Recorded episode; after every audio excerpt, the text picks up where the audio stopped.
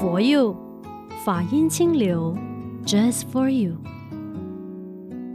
大家吉祥，我是李强。各位好，我是妙开。转眼又一个星期过去了哈，特别期待每个星期天的中午十二点钟有这么一次谈话的机会，在最放松的周末午后，听听法师来讲讲故事，多好。那也从这个实事中看见启发了哈。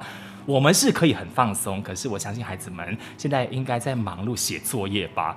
十月份呢、马来西亚的学校陆续就开课了。那我们也知道说，佛学院当然也是哦。第二届的这个印尼语系佛学班开幕典礼在过去的十月八号晚上云端举行了。哇，我觉得了不起的是，一百五十二位的学员报名就读嘛，年龄是介于十五岁到四十岁的。除了是有来自印尼的七个岛屿之外呢，还有来自台湾的。新加坡的当中呢，有很多专业领域的这个人士，包括医护人员啊、设计师、教师、经理、程序师、商人，还有这个寺院的行政人员啊，一般的上班族啊，当然还有就是学生啦。其实人人都可以学佛啦，只要你有兴趣。是，其实呢，呃，为什么我们会鼓励大家一起来参加我们这一些相关的佛学课程？其实最重要的是什么？就是认识自己，甚至呢，能够在学佛的过程里看到自己的问题跟烦恼，就知道怎么去解决，怎么去调整，就能够越来越欢喜。嗯，学着怎么当这个佛教徒，然后其实我们也可以很单纯的，就从星云大师的一些著作里面啊，就了解到生命的真谛嘛。好，那如果你其实有兴趣想要学佛，想要上课的话，马来西亚东禅寺也欢迎你哦。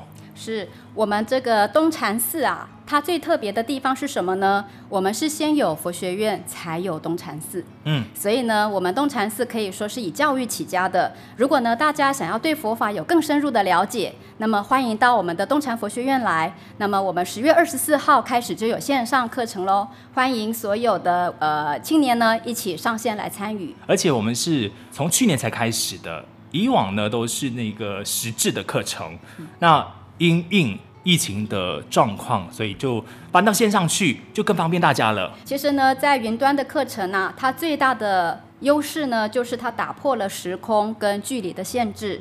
那么也因为打破了这样子的一个限制，所以呀、啊，也不分年龄，也不分大家对于佛法的认识。有深还是浅，只要大家欢喜愿意，我们在云端里呢，都可以透过这些讲师的课程，互相学习、互相了解，那么就能够呢，呃，在佛法上啊，得到更多的启发。我们提供很多不一样的学习，那包括除了是呃佛学院里边学道理之外呢，如果你对于制作节目，有兴趣的话呢，也欢迎你加入我们佛佑 Podcast 哦。因为我们在十一月份的时候呢，也在这个招纳人才培训啦。所以师资方面，除了是有小弟我，哈哈哈，还有哎我们的这个呃碧芝以及恩松，然后会分别呢带领大家。除了是你呃对主持那一块是很有兴趣的话，想要。以后有机会在佛佑 Podcast 里面贡献节目的话呢，啊，我们当然就会针对主持那一块给你很多的指点。如果你是说，哎，我就是很多点子的，我想要学着企划节目的，那也欢迎你过来，因为我们也有这个节目企划课，包括你也想要做工程的那个部分，就是怎么样录制节目啊，怎么样上载啊，我们录制节目的点点滴滴，从台前到幕后。都让你清楚了解就是了。只要你有兴趣的话，就赶快也可以联系我们的 WhatsApp 号码了哈，零幺八五七五零二零幺。是。那学习其实就是为了要呃，让我们可以学会一门的知识啊、技能啊。那像刚刚我们一直提的，在佛学院的课程里边就可以得到嘛，也教会我们怎么样去做人。那透过生活里边的活动，就可以实践跟推广人生的真善美了。比如说，我们就看到说，哎，生活里边有很多。懂得呃跟大家分享的佛光人，他们就不断的主办了一些像感恩宴。我们先来到新加坡走一趟吧。新加坡佛光山青年团呢，在十月十号的时候就举办了一年一度的感恩宴。那今年的感恩宴有点不太一样哦。我看到新闻的报道呢，有提到这一次青年他们的感恩宴是特别跟着我们的佛光妈妈来学习。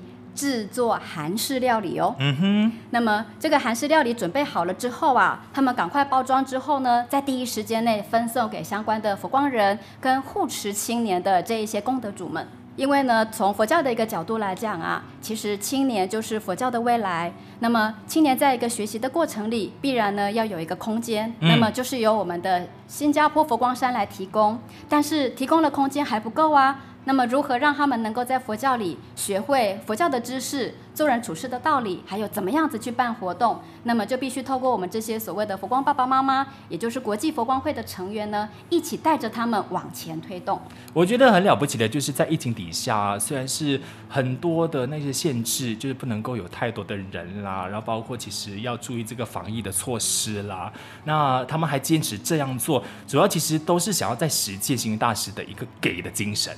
是。这个给啊，真的是人间最美的一个东西。尤其呢，大师在我们佛光人的工作线条里头，特别告诉我们，我们要奉行四给的精神，就是给人信心、欢喜、希望、方便。那关于给的这件事情哦，我们表面上看起来好像都是我们在给孩子什么嘛，但是孩子的天真无邪，其实也在唤醒我们内心的小孩，他们也同时在给我们这个方便。OK，那巴西的儿童节很热闹哦，呃，了解一下，原来巴西的儿童。节是每一年的十月十二号，那父母亲都非常重视，就希望说可以让孩子有一个非常美好的童年嘛。但是那一些弱势的孩童们，其实我们也特别要去关注一下的。其实呢，对于这些呃弱势的孩童啊，应该来回观我们整个巴西的发展。嗯，其实巴西。应该是全世界很有名的贫民窟的区域之一。那么，从早年我们的总住持觉诚法师在巴西弘法的过程里，他就发现了这个现象。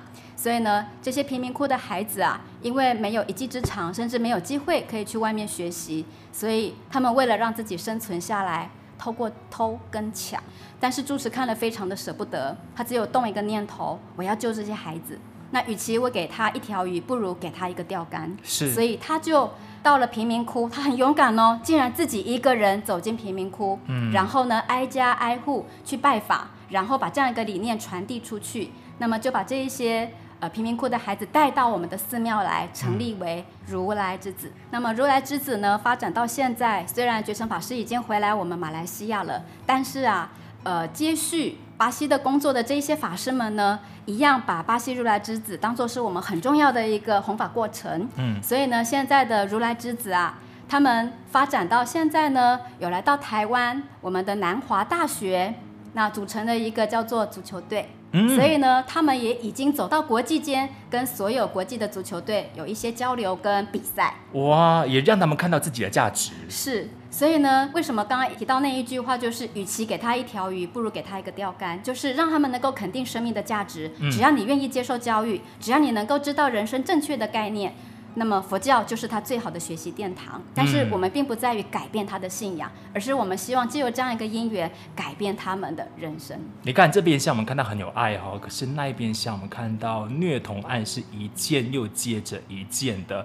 回来今天的重点要讨论的新闻哦，马来西亚的这个部分，我们看到根据 Bukit Aman 警察总部的性罪案、虐待儿童及家庭暴力调查组主任西蒂，他在接受前锋报的专访时候就说，数据显示说，警方在过去短短九个月内哦，就接到了四百七十二宗跟虐待儿童相关的投报。值得关注的是，就是警方的调查底下呢，虐待儿童的加害者当中有这个排行榜。第五名是继父，那托儿所的保姆还有保姆分别是排在第四名还有第三名的。至于最常虐待儿童的加害者，竟然就是孩子的亲生父母亲。父亲的比例是高达一百四十四人，而母亲也是一百三十七人的，就是父亲是冠军，那妈妈呢是坐亚望冠的，这没有什么值得骄傲的事情。OK，我们不是都说孩子啊是爸爸妈妈的掌上明珠吗？为什么会发生这个亲生父母亲去虐待自己子女的行为呢？提到这个虐待儿童哦，我觉得可能东方的思想跟我们西方的思想还是会有一些些不同，例如。呃，我我不知道李强。嗯。那么以我来讲啊，小时候我记得我的母亲跟我的爸爸要把我带去小学上学的时候，那么他会跟我们的导师讲一句话：我的孩子从今天开始啊，要麻烦老师好好的教。嗯。如果呢他不乖不听话，打下去。没关系，你好好的打，回家呢我继续打。是我们也是。是，所以我觉得在一个这样子一个教育里头呢，叫做棒下出孝子。棒下呢出所谓的人才。嗯，那但是我相信这样子的一个行为，或者是这样子的一个爱的教育，哦，这个是括号的爱的教育。如果把它转到西方去，他可能认为这个就叫做虐待。嗯，好，但是我们回到今天我们马来西亚的这一个疫情所产生的一个虐童事件哦，我觉得其实应该要去了解为什么这个排行榜里头竟然是孩子们的亲生父母亲是主要的虐待者、施虐者。我们看到的这个报道里边呢，有提到被虐待的原因，不外乎就是呃大人们他们的情绪不稳定，所以才会去虐待孩子，然后甚至有的呢就是会呃疏忽照顾啦，就让这个受害者呢从床上啊、脚踏车上啊，还是桌子上啊摔下来这样，所以就是一个粗心大意，跟一个是呃父母亲自己本身的情绪不稳定。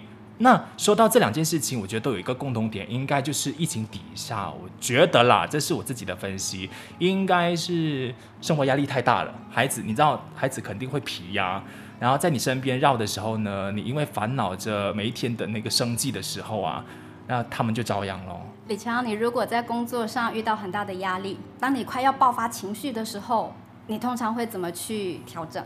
我会离开现场。对，然后自己想办法，就是呃，可能是到外头去呼吸一下新鲜空气，然后让我的那个脑袋清醒一些。又或者真的没有办法离开的话，我就让自己静心，然后数呼吸。哇，李强这个方式好棒哦！其实回到我们佛门里也是。那么刚才提到呢，暂时离开现场，它真的是一个很好的转因缘。嗯。那么其实我们回到佛门里就是转念。你怎么样转变刚才生气的那个那个念头？嗯，那一下子我们来不及改变我的心念呢？那先转换环境。但是如果真的我没有办法转换环境的时候，怎么办呢？关照我们的呼吸。嗯，我觉得透过深呼吸，哎，好奇怪哦，配合深呼吸，然后念着观世音菩萨。在你称念佛号的当下，诶，我们的心会慢慢静下来耶。或许这也是一个可以协助我们在很短时间内控制情绪的一个好方法。嗯，那如果你真的想要宣泄，你不吐不快的话，那该怎么办？我建议大家去拜佛，因为呢，我相信很多人他可能会选择啊，我去外面快跑。或者呢，有一些运动者，他可能会去打沙包，他觉得这是一种很好的宣泄方式。但是回到佛门里啊，我自己的一个亲身体验，我最喜欢干嘛呢？跑香。嗯，跑香其实就是我们一般说的快走，它当然也有慢香啊。是。那么不管我是快快走也好，我慢慢走也好，那么我在走的当下呢，我会一步一佛号，一步一佛号，也就是我会暂时让我的这个念头里啊，把刚才生气的东西先丢掉，借由佛号让我把我纷乱。愤怒，甚至呢不欢喜的心沉淀下来。一旦我沉淀下来了，我才会知道我为什么生气，我怎么去克服这个问题。才能够真正解决我生气的一个原因。嗯嗯，法师，我们今天还要提醒的是，除了是治标的部分，也要治本哦。治标的话，就是你当下可以很快速的先转移一下那个念头，然后你可能就会比较安定一下，你才愿意再重新去面对那个问题。但是如果你的观念就是那个本的问题，如果你还没有矫正回来的话，或许你就会重蹈覆辙了嘛。所以刚刚我们节目呃中间就提到的是，东方人都会有那种印象是打是疼骂是爱，不打不成器这样的一个说法的话，那我们其实要跟所有在收听节目的大人们说，他已经不符合时宜了，不应该用这个所谓的打骂教育来带我们现在的孩子了，是吧？是的，呃，其实我觉得，与其打骂教育啊，还不如用一个叫做符合现在人的需求，叫做爱的教育。嗯，那么我举几个例子哦，都是发生在我们佛门的真实故事。一个呢是很有名的禅宗公案。嗯，我们都知道小沙弥年纪很小，一定很顽皮。是啊。所以呢，有一天呐、啊，小沙弥看到外面的小朋友都可以在外面玩得很快乐，他也会动心呐、啊。所以呢，有一天晚上啊，他就趁着这个月黑风高的时候呢，偷偷爬墙出去，因为他想要去看看外面的世界。嗯。好，那么他出去玩耍之后，是不是也要爬墙回来？当然。那我们都知道，古代啊，没有现在这么好的灯光照射，所以呢，他回来的时候啊，如果月光又被挡住，哇，这下就糟糕了。但是因为小沙弥嘛，身手很简洁，所以呢，他爬墙回来之后啊，因为看不到地板，所以他就用脚去呃试探试探。那么结果，咦，他好像突然踩到一个什么东西，嗯，然后诶，好像还蛮稳的哦。哈，然后然后呢，他就这样子就很平安的，不会就是师傅吧？对，他就很平安的回到地板上了，对不对？结果他一抬头，竟然不是他原来放的桌子，竟然就是他的师傅。嗯，这个小沙弥好紧张哦，糟糕，被师傅发现他偷跑出去。结果李强，你猜师傅的表情动作是什么？他会有什么反应啊？一般如果是比较仁慈的话，就是说下次不要这样喽。对啊，应该就这样吧。我们的这一位老和尚，他真的很特别。他呢，竟然拍拍沙弥身上的灰尘，拍拍他的头，告诉他：夜深了，我们回去休息吧。嗯，当没有一回事。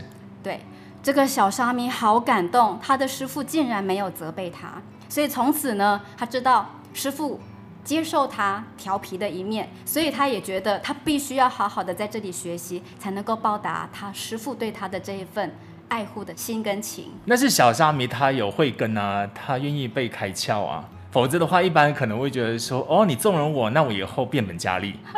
那另外一个呢，我还要跟大家分享是我们星云大师的故事。那么大师早年呢，在佛学院一定是担任我们的院长。嗯。那么早年佛光山呢、啊，其实有很多的沙弥。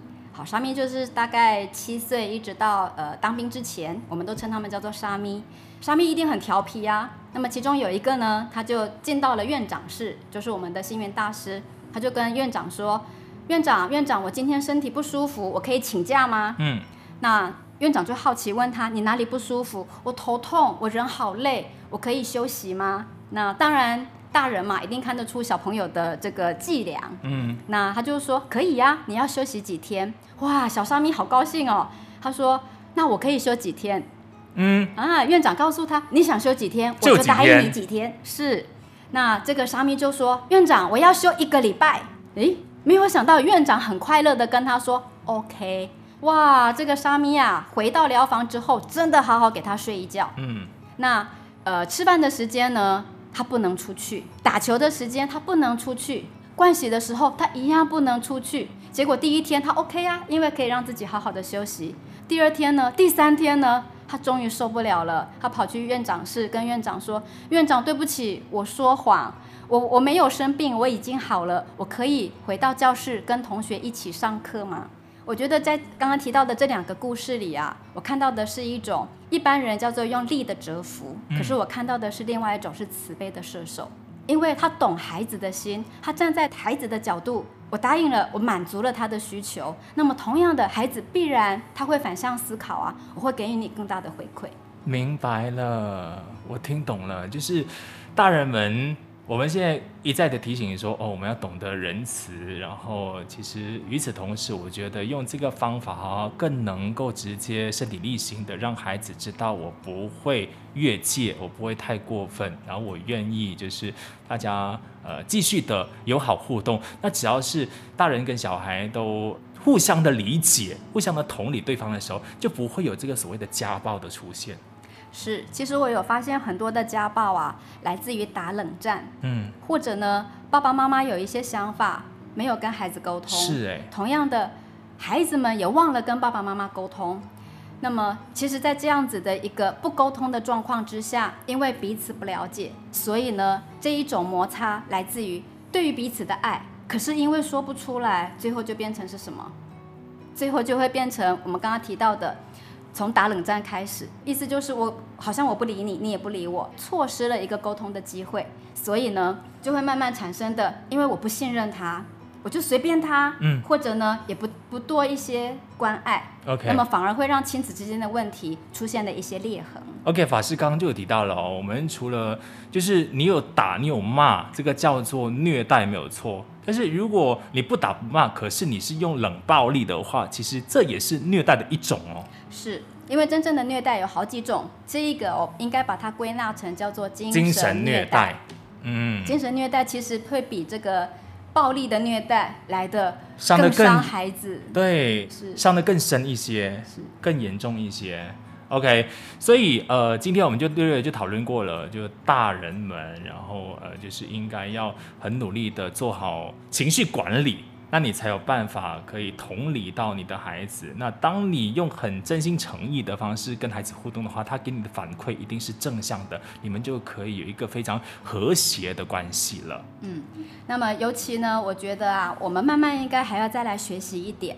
常常呢，越是亲密的人，往往是最容易被我们伤害的人。嗯，包括我们的爸爸妈妈，包括我们的兄弟姐妹。当然，再往上走，包括我们呃喜欢的朋友。好，或者是我们的另一半。那么，如果呢，我们有一些情绪的时候啊，我觉得它可以适当的发泄出来。但是，我觉得更重要的是，一定要记得不要呢，在面孔上呈现出我们的情绪，甚至呢，在人我之间啊，尽量减少用语言把你的情绪、把我们的不满把它推展出去。嗯。甚至呢，更重要的是，如果你真的生气了，你如果有很大很大的不满，务必记得。绝对不可以动手动脚，嗯，因为很有可能你在生气的当下，你完全忘记自己施力的力度，嗯，嗯，那么会造成一辈子的伤害。人难免啦，就是有这个情绪起伏的时候，但是要训练自己，像呃法师提到的，必须要懂得去化解它，然后去呃开脱它，然后忍受它等等哦，这样的话我们才能够真的懂得跟别人和睦共处了。是是是，那么当然啦，我觉得呃。我们在跟人家互动的过程里啊，如果能够多一份包容，多一份尊重，甚至呢，我觉得我们也可以很勇敢的告诉大家，对不起，我今天可能有一些情绪不好，请大家呢多一点包容，嗯，或者我今天身体不舒服，我可能呢面上没有表情，请大家能够原谅。嗯，那我觉得适当的解释，适当的跟人家沟通，嗯，可能人际之间会更和谐。嗯，沟通是第一回事，第二回事我就回到本身，我最后想要建议的两个方法，一个就是我自己很。常用的，心里有不舒服的时候呢，去睡一觉嘛。那睡醒哇，又是一个美好的一天，好不好？那睡一觉又可以让你补眠，不是很好吗？那第二个方法就是我会去走山啦，用体力、用汗水去宣泄的话，又可以让身体健康，很棒啊！啊，好啦，今天就时间也差不多了哈，欢迎大家可以继续追踪我们的 For You Podcast，可以透过 Spotify、Apple Podcast、Sound On、喜马拉雅来线上收听哈。如果有兴趣想要赞助我们 For You Podcast 的话呢，欢迎联系佛光山的任何一间道场。好，那么待会儿呢，我们想要特别为大家送上一首歌，那么是由我们马佛光文化。的一个专辑叫做《到此一游》，其中的一首歌叫做《共同的名字》。嗯，是一位马来西亚非常优秀的音乐创作人彭学斌老师的作品。嗯，希望呢大家能够透过这一首歌啊，能够呢找到彼此之间的亲情，找到彼此之间的欢喜，让我们呢彼此不再恐惧，不再撒谎，不再失望，不再隐瞒，人人都能够欢喜自在，圆满平安。祝福大家平安喜乐。我是李强。我是喵开，我们下一期再见，拜拜。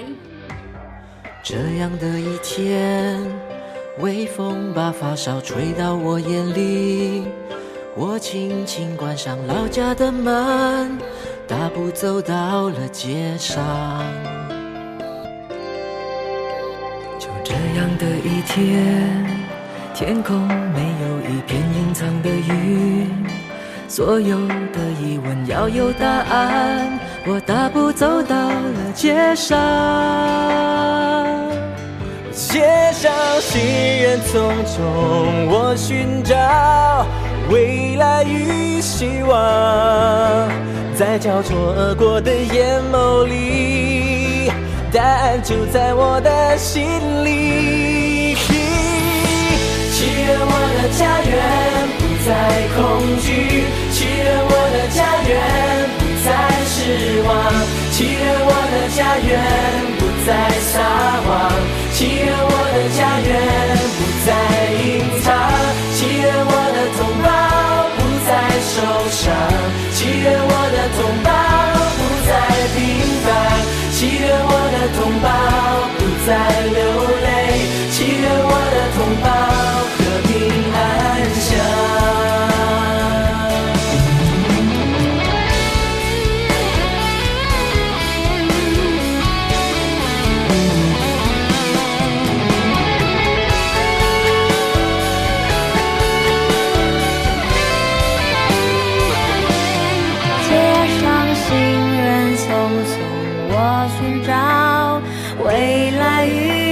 望在交错而过的眼眸里，答案就在我的心里。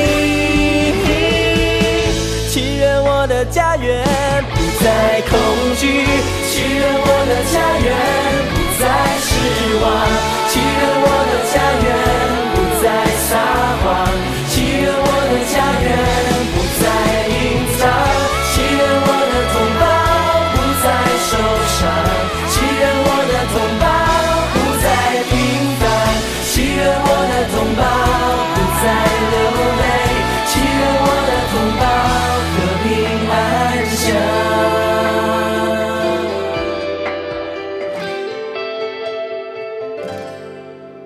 会有这样的一天，我们发现彩虹总在身边。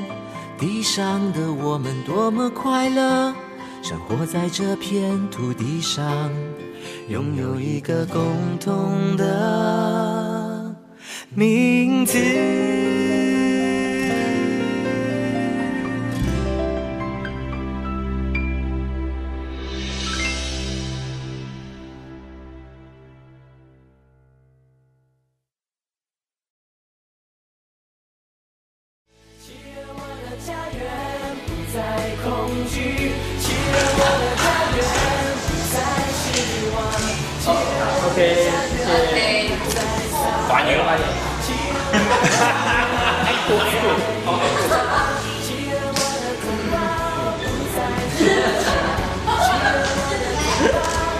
Toto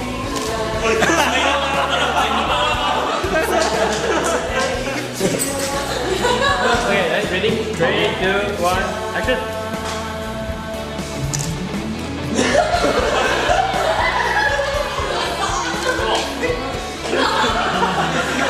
공부 사제